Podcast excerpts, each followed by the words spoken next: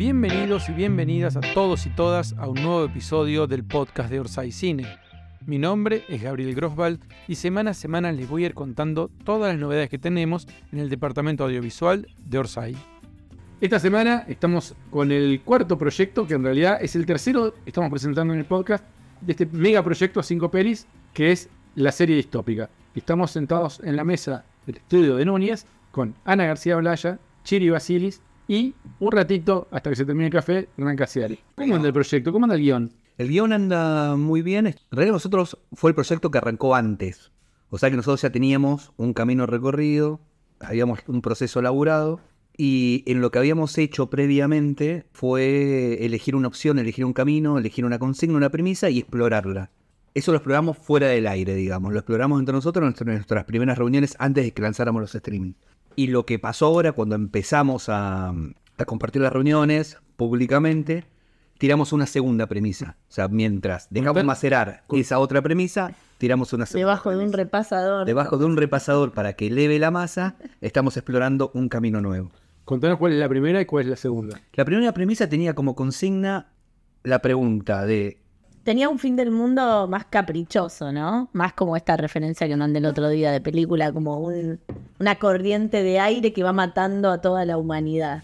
Sabíamos que había un deadline, había una cuenta regresiva muy marcada en esa, en esa primera premisa. Y en esa cuenta regresiva, que era un periodo de tiempo muy corto, muy breve, me- bueno, en ese, en ese deadline, que vos sabías que tenías un tiempo limitado para que se acabara el mundo, eras consciente de eso, o sos consciente de eso en esa premisa, no había ni falta de recursos, ni, Claro. ni, ni desabastecimiento a gran escala, ni problemas con el agua, sino que venía algo de afuera o de adentro, no sabíamos bien cuál era la causa del fin del mundo, pero que marcaba un deadline muy concreto. Entonces, la consigna es, la premisa partía de qué harías si supieras que te queda determinado tiempo de vida. Entonces iba más por el lado de los deseos. Esa es la premisa que, y el laburo que quedó macerando, y lo que vamos a hacer ahora y lo que vamos a explo- explorar ahora va más por el lado de la supervivencia. O sea, el mundo se está acabando, el mundo colapsó, no sabemos cuándo se termina de pudrir todo y mientras tanto hay un... Somos responsables. somos responsables de lo que está pasando y bueno, cómo, no las, cómo, cómo vivimos en, esto, en este nuevo orden nosotros, los argentinos. Es la más realista, ¿no? Es más realista. Y para esta premisa, para esta consigna más realista, lo que sí hicimos fue incorporar la, la presencia y la asesoría de Flavia Brofoni, que es una genia total para nosotros, que de hecho nosotros ya la veníamos siguiendo con Anita hace mucho tiempo, con Marga- Margarita también, con Joaco, que es una politóloga, pero al mismo tiempo es una experta en... Ambientalismo, Sí, ambientalismo. ambiente. ¿Y se copó de una? Sí, se copó de una, ya nos conocía. Creo que nosotros la conocíamos más a ella que ella que nosotros, pero bueno, le contamos lo que estábamos haciendo y para qué cosa la, la necesitábamos y para qué cosa la íbamos a convocar. Y ella es muy fan de la serie El Colapso, de la serie francesa El Colapso.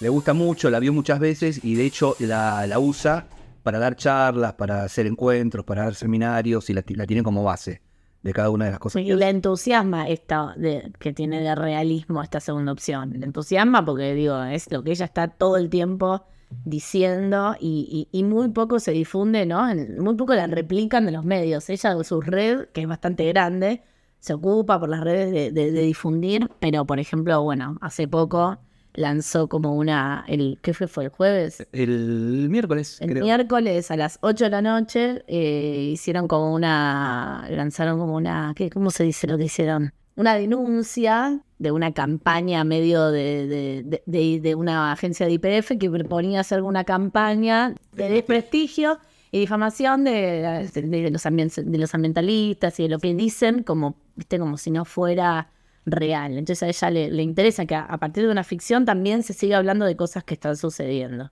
Flavia, por un lado, ella es muy educadora de lo que está pasando, o sea, ca- cada una de sus intervenciones públicas, entrevistas, charlas TED, lo que sea, es- tiene mucho a- aporte científico, porque su mirada viene de- desde la ciencia, pero al mismo tiempo también participa de acciones colectivas en donde se denuncian cosas muy concretas, o sea que está muy con la cabeza en esto, es una líder de esto, aunque ella no le gusta la palabra, la palabra líder, porque XR Mm. tiende a la horizontalidad y ella, digamos, también milita Pero es una gran referencia. pero para nosotros es una totalmente, es una gran, gran referente. Dos preguntas de este guion. ¿Por qué serie y no película como el resto de los proyectos de cinco películas? Esa es una pregunta. que- Porque lo anotaron mal. No, porque es una película con una serie de historias adentro, como podría ser eh, como Relatos Relatos, salvajes. salvajes, pero tenemos ganas de contarlo como una película, con, ¿no? Pero bueno, viste cómo es Orsay, que mañana por ahí se empieza a hacer entregas pequeñas, o, o- pero, pero tenemos ganas de que tenga unicidad estas seis historias. Totalmente. Nosotros primero también necesitamos un poco entender en, en todos los encuentros previos y en esto que estamos empezando a hacer, en estos dos caminos que estamos explorando, un poco lo que dijimos, bueno, vamos a tirar ideas, vamos a recorrer caminos posibles y si vamos a entender nosotros qué queremos hacer, qué Mm. queremos contar, tomémonos el tiempo que lo tenemos, démonos ese tiempo de búsqueda y en esta nueva, en este nuevo camino, en esta nueva opción, queremos que el planeta sea un personaje más. Mm. O sea, al planeta le van a pasar cosas, esas cosas que le van a pasar al planeta van a tener incidencia sobre cada una de las tramas que vamos a explorar y los personajes también, y por eso la presencia de Flavia también. Ella nos va a contar, nos va a decir qué cosas le tienen que pasar al planeta para que las tramas que estamos pensando y las historias que estemos pensando funcionen. En ese sentido hay un montón de posibilidades. Y la particularidad es Argentina, ¿no? Porque esto ya Totalmente. pasó en el colapso, se contó, pero bueno, la particularidad es que sucede acá, con nuestra gente, en nuestro suelo. Así que es- Yo tengo muchas ganas de empezar a laburar con ella. sí, sí, sí, yo también, y que se meta incluso en las historias, no solamente que asesore, sino que opine sobre, aportando por ahí, bueno, cosas que por ahí nosotros no nos imaginamos, y ellos y ellas sí. Totalmente. Que nos va a dar mucho material para nosotros. El jueves de la semana pasada, primero nos reunimos con ella en persona, la conocimos, es Sí, una la vi. total. Y bueno, le contamos en qué andábamos y ella se fue muy entusiasmada, nosotros también, y, y enseguida pactamos para este lunes que pasó otra reunión ya con el equipo, con todos, y, y bueno, ya empezamos a laburar. Claro, le, le presentamos la estructura, porque ya la, estru- la estructura sí que la definimos, nuestros grandes pasos de la trama sí los tenemos definidos general, y lo que queremos con ella es ya empezar a bajar esa trama a la tierra y a lo concreto. Y la pregunta que también me llegan un montón de consultas, ¿por qué tiene el doble de guionistas que el resto de los equipos? Porque, bueno, esto también por las mutaciones Orsay, nosotros cuando arrancamos con el proyecto del colapso era el único que íbamos a hacer. Claro, por eso le decimos el primero. Claro, por Ahora eso. quedamos cuartos, pero Claro. era el primero. Y como, y dentro del primero era el que íbamos a producir sí o sí. Entonces teníamos un tiempo limitado para escribir el guion y para desarrollar las historias, y teniendo la ventaja de que ya estaba planteada como una historia episódica, dijimos, llamemos a cuatro guionistas que aceleramos tiempos, y además cada personalidad le puede dar su impronta particular a cada, a cada episodio. ¿Cómo los elegiste? Bueno, a- el equipo de guionistas los elegimos porque nos contactamos con eh, Patricio Vega, que es guionista experimentado argentino, que hizo muchas pelis, que es, no diría amigo, pero sí lo conocemos, está Patricio, y, y es mercedino, por otro lado. Ah, sí. Sí, Patricio Marcelino. Tiene una escuela muy conocida, creo que una de las mejores escuelas de guion, que se llama Laboratorio del Guión. Y sabíamos que él conocía a guionistas jóvenes que estuvieran, digamos, que se iban a entusiasmar, sabíamos seguro, a sumarse a este proyecto. Y nos pusimos en contacto con él y él fue el que nos recomendó a, a los cuatro guionistas con los que contamos ahora. Excelente. Bueno, tenemos algunas preguntas de socios productores, comentarios sobre este proyecto. Vamos a empezar a escucharlos y ver qué, qué dispara esto. Hola, yo soy Walter. Estoy chocho con la cantidad de material valioso que se va juntando, tanto por la labor de los guionistas como por los aportes de los productores. Me gustaría proponer en especial a los más entusiastas del chat en vivo. Y es que propongan ideas para el principio del primer capítulo y para el final del último. Basándose, por supuesto, en la información que tenemos hasta ahora. Digo esto porque pienso que nos ayudaría a encontrar algo más novedoso y salir de los argumentos ya tan conocidos en las películas del fin del mundo y las catástrofes. Sobre eso mismo me senté y garabateé algo y lo envié vía Nacho, a Chile y Ana, por, porque se da un debate entre propuestas en algún momento, ¿no? Yo metía más en la, en la participación activa de los socios en el, en el argumento ese del músculo productivo. Lo, hacía, lo hice más o menos por- porque veo un doble fin. También obtener una librería de material audiovisual para utilizar en la producción más tarde, que nos ayude también a una cuestión de costos y por la originalidad de tener material de primera mano y volver a disfrutar de la épica participativa que nos dio la uruguaya. Especialmente me inspiré en el material con que contó Ana para las buenas intenciones, por ejemplo, que fue grandioso y de muchísima ayuda. Bueno, eso era eso y otra cosa Me parece que la cuestión de la pastilla hay que dosificarla. No la pastilla en sí, sino el relato. En el relato. Me parece que caminamos por un hilo fino donde al mínimo descuido podríamos parecer promoviendo como una solución, promoviéndola como una solución eh, al suicidio y no una opción, entre otras como resistir y buscar caminos de supervivencia creativo, como sucedió en la evolución de la especie cada vez que llegó a un punto de fin del mundo.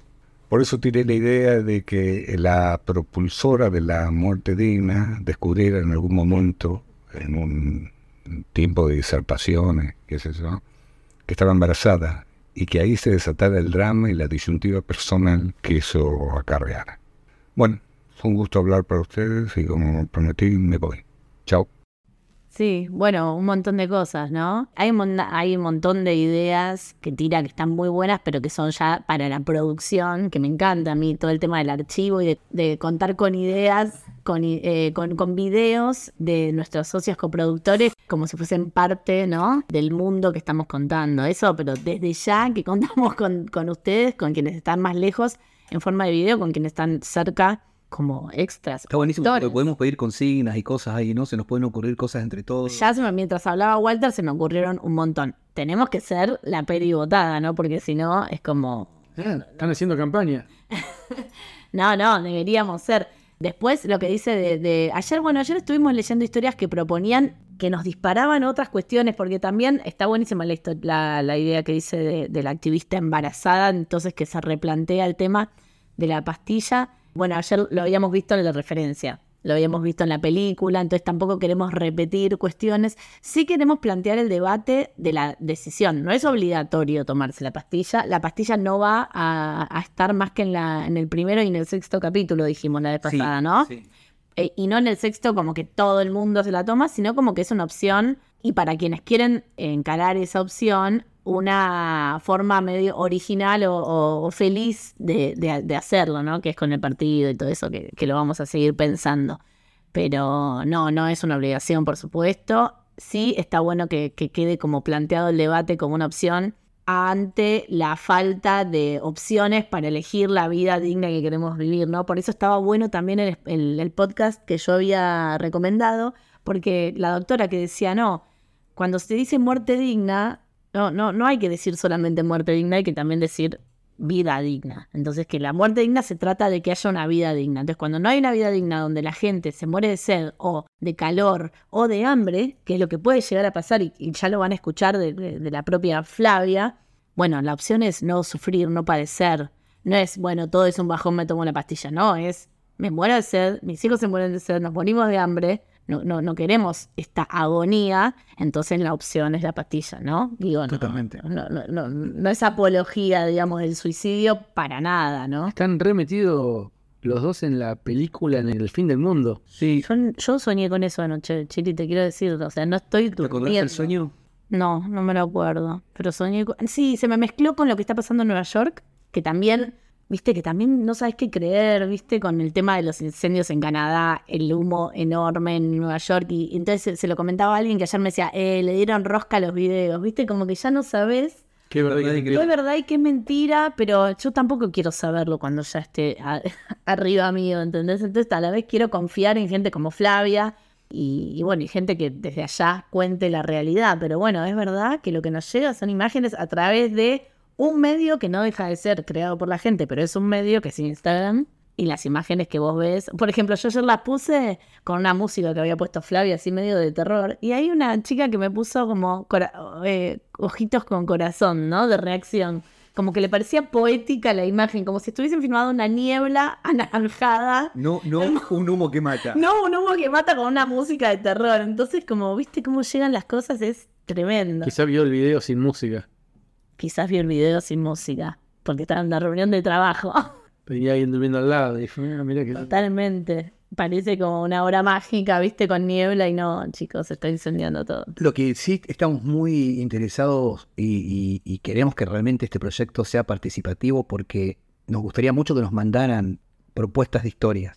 Sí, historias distópicas, historias de que hablen un poco del colapso, que hablen del fin del mundo, siempre centralizadas acá en Argentina y que tengan el otro día, estaba pensando el otro día que fue una cosa que hablamos con Anita el viernes mientras cenábamos, que por ahí le podemos dar un algunos tips a los socios productores para que piensen en estas historias, porque generalmente tienden a pensar en situaciones, ¿no? Un grupo de gente que se va al Uritorco Sí. porque cree que ahí va a haber, este, no sé, unos, van a llegar ovnis que los van a rescatar, no sé, Te- tenemos historias de ese tipo. Y siempre estarían bueno que las historias partan como la, digamos, usando un tips de la tragedia griega que centran el recorrido de un personaje en tres tópicos, que es una urgencia, una decisión y una pérdida. Siempre las tragedias griegas tienen estos tres pasos. O sea, que el, personaje parta de una urgencia, que en algún momento del camino de esa urgencia que lo hace ponerse en movimiento, tenga sí o sí que tomar una decisión y que al final del recorrido pierda algo, ¿no? Digamos, pierda algo. En la comedia conquista algo, gana algo, final feliz. En la tragedia lo pierde.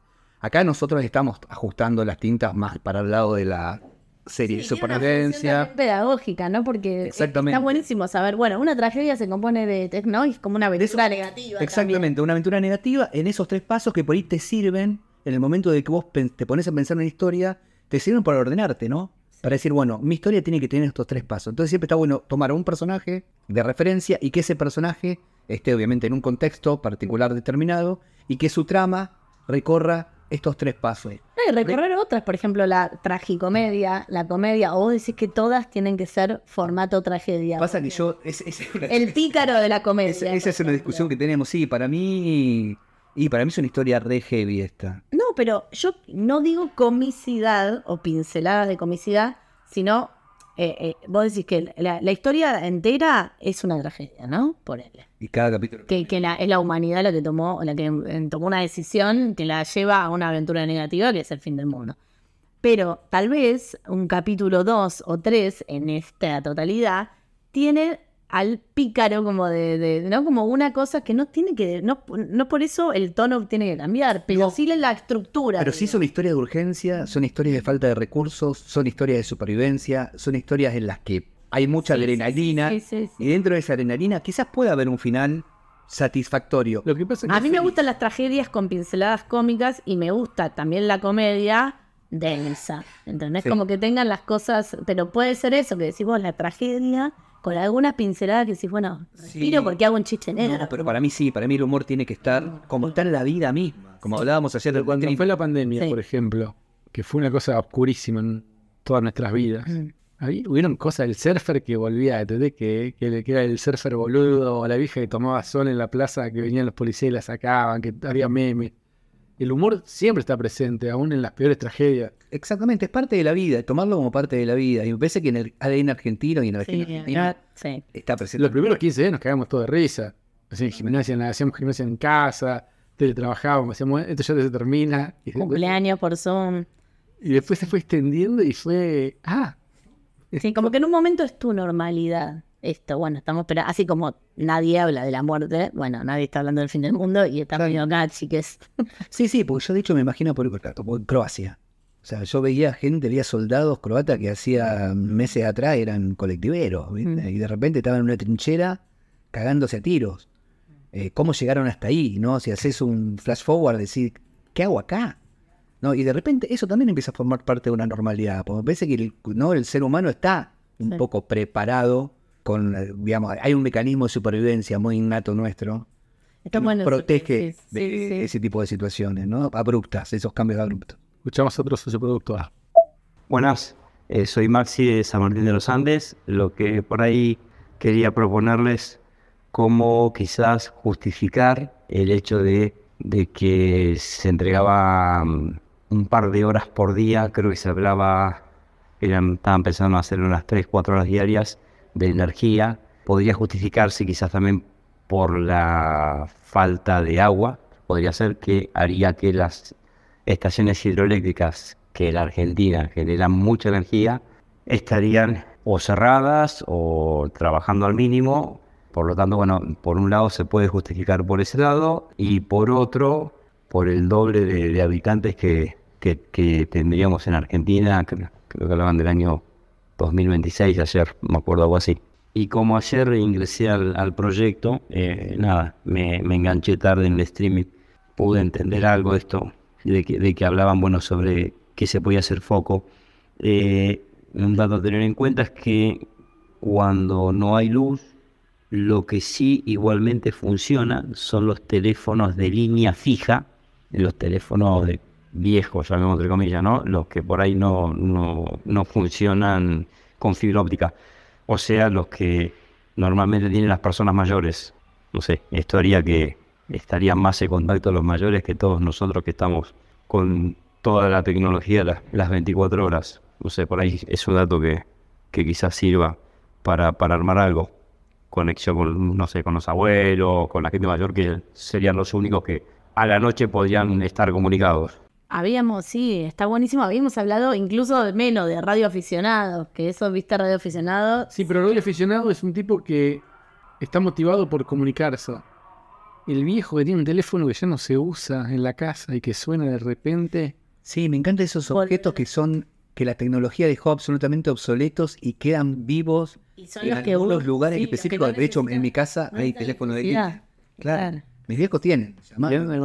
Imagínate. Y mi mamá lo usa, de hecho lo usa, no es que no está ahí, lo usa, habla con algunas amigas, habla con unos parientes de, Sí, de acá, de Capital, y que eso de repente empieza a ser importante de vuelta, me encanta. es que no requiere de... Sí, lo que pasa es que existen, porque ahora como que la fibra óptica... re- En mi teléfono, en mi casa, por ejemplo, no hay teléfono de línea. Hay uno, pero digital, ¿entendés? Que va, que va al modem. Sí, que va al modo... Pero el que no lo desinstaló lo tiene. Sí, lo tiene. Y lo que me parece muy, muy bueno de lo que cuenta este socio productor es la posibilidad de que las personas que por ahí más desconectadas estaban pasan a ser.